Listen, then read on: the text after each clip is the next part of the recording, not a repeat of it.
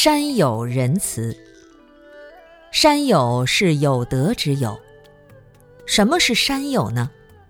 孔子说：“仁者乐山。”这种朋友就像大山一样稳定坚实，不会随便动摇。有些人德行很高，生活规律，身心安定，生命的境界非常稳定。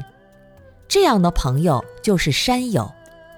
他像大山一样屹立，能靠得住。